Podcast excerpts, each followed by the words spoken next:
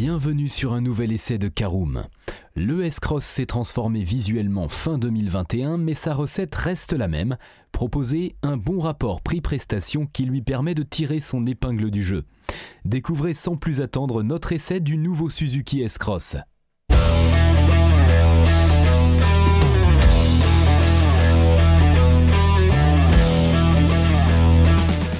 Bienvenue pour un nouvel épisode des essais de Caroom. Chaque mercredi, on vous partage nos expériences, avis et notes sur les modèles que nous essayons pour répondre au mieux à vos besoins sur l'automobile. Caroom, c'est un comparateur de voitures neuves, d'occasion et de leasing, mais aussi un guide d'achat qui vous accompagne et vous conseille dans toutes vos démarches automobiles. Bonjour à tous et ravi de vous retrouver cette semaine pour un nouvel essai consacré à la nouvelle mouture du Suzuki S-Cross. Un sommaire en 5 parties, vous connaissez le principe, tout d'abord l'extérieur et le design de notre Suzuki S-Cross, en deuxième partie le poste de conduite et l'habitabilité, en troisième partie nous verrons ce qu'il vaut sur la route, en quatrième partie nos notes et avis sur l'essai. Et en cinquième partie un bilan global de notre essai du Suzuki S-Cross.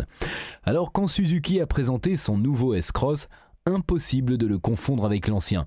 Mais ce ravalement de façade n'a pas été accompagné par une refonte totale de ses entrailles puisque le nouveau venu repose exactement sur la même base que celui qu'il remplace. Il ne faut donc pas s'attendre à une révolution au volant, mais le japonais a plus d'un tour dans son sac. Je vous propose tout de suite d'ouvrir notre premier chapitre concernant l'extérieur et le design de notre Suzuki S-Cross. Et bien de profil, on peut reconnaître la silhouette et la forme des portières de l'ancien S-Cross. Mais à part ça, c'est le grand chambardement. Suzuki semble ne pas avoir épargné un centimètre carré de carrosserie. À l'avant, la calandre s'agrandit et les phares s'affinent, tandis que le pare-choc devient plus massif, intégrant un sabot de protection bien visible en partie basse. L'arrière est lui aussi totalement transformé en perdant son côté arrondi pour un style plus droit et massif. La signature lumineuse en trois parties n'est pas sans rappeler ce que fait Peugeot, tandis qu'un bandeau noir vient relier les feux. Comme à l'avant, un imposant ski de protection court le long du pare-choc. Deuxième partie, notre poste de conduite et l'habitabilité du Suzuki S-Cross. Alors l'habitacle dispose lui aussi de son lot de nouveautés, notamment au niveau de la console centrale qui évolue en profondeur. Un nouvel écran multimédia prend place tout en haut tandis que les aérateurs sont désormais placés en dessous. C'est peu mais ça permet au S-Cross de se moderniser un peu alors que le reste de la cabine n'est pas des plus actuels. Entre le compteur à aiguille et la présentation assez austère, le Nippon n'est pas très porté sur la fantaisie. Il se rattrape au niveau de l'habitabilité généreuse pour seulement 4,30 m de long. Les passagers arrière sont plutôt bien lotis niveau garde au toit et espace aux jambes, ce qui compense l'assise un peu haute et les matériaux employés franchement basiques, même en finition haute. Le dossier de la banquette est inclinable sur deux positions assez proches, ce qui ne change pas grand-chose pour la généreuse capacité du coffre annoncé à 430 litres. L'équipement est pour sa part complet et l'entrée de gamme intègre deux séries, le régulateur adaptatif, les optiques à LED, la caméra de recul, ainsi que diverses aides à la conduite comme l'alerte de franchissement de ligne, le freinage d'urgence automatique ou encore la lecture des panneaux de signalisation. Le nouveau système d'infodivertissement est un bonus appréciable face à l'ancien, mais il n'est pas au niveau de ce que fait la concurrence directe.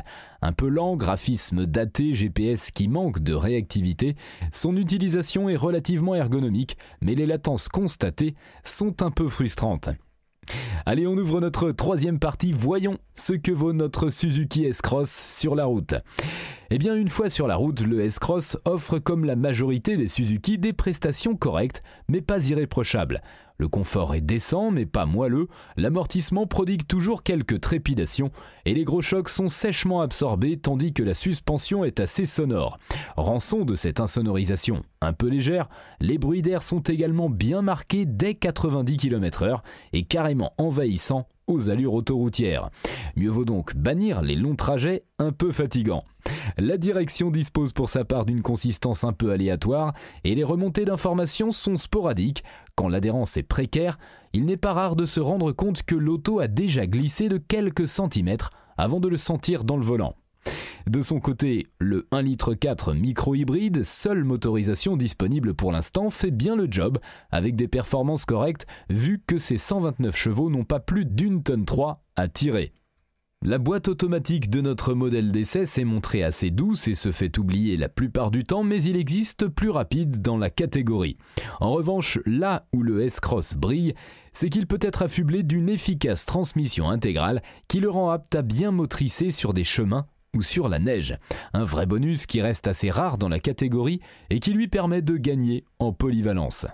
Voilà pour cet essai en conduite, je vous propose d'ouvrir notre quatrième chapitre qui concerne nos notes et avis sur l'essai du Suzuki S-Cross. Alors quatre catégories, vous connaissez le principe. Une catégorie esthétique, une conduite, une praticité et une rapport qualité-prix avec une note sur 5 pour chacune d'entre elles. On commence par la catégorie esthétique et c'est un 3 sur 5, notre avis est qu'on ne peut pas dire que c'est un canon de beauté, mais le S-Cross a bien meilleure allure que son prédécesseur. En conduite, c'est un 2 sur 5, on n'achète pas un S-Cross pour se faire plaisir au volant, mais la transmission intégrale est un plus pour les montagnards. En praticité 3 sur 5, spacieux eu égard à son gabarit, le Suzuki est pratique en ville et logeable pour une petite famille. Enfin, dernière catégorie, rapport qualité-prix 2 sur 5, il faut vraiment avoir besoin de l'équipement et de la transmission intégrale pour justifier le tarif du S-Cross. Et eh bien voilà, c'est l'heure de faire un bilan global de notre essai du Suzuki S-Cross. Avec un prix d'entrée fixé à 27 090 euros, le Suzuki S-Cross est plutôt bien placé. Mais quand on navigue vers les finitions, un peu plus attractive ou que l'on souhaite une boîte automatique, la barre des 30 000 euros est assez vite franchie et dans ce cas-là, la concurrence devient assez rude. Nissan Qashqai, Kia Sportage, entre autres. Là où il tire son épingle du jeu, c'est sur la finition la plus haute, grâce à la transmission intégrale modèle disponible contre 34 190 euros.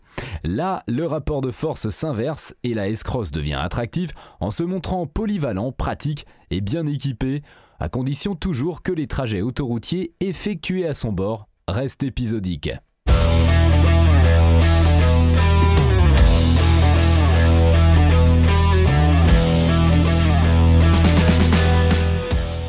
Et eh bien voilà, on en a fini pour cet essai. Si vous souhaitez avoir davantage d'informations, N'hésitez pas à aller lire l'article en entier, on a mis le lien dans la description plus quelques bonus.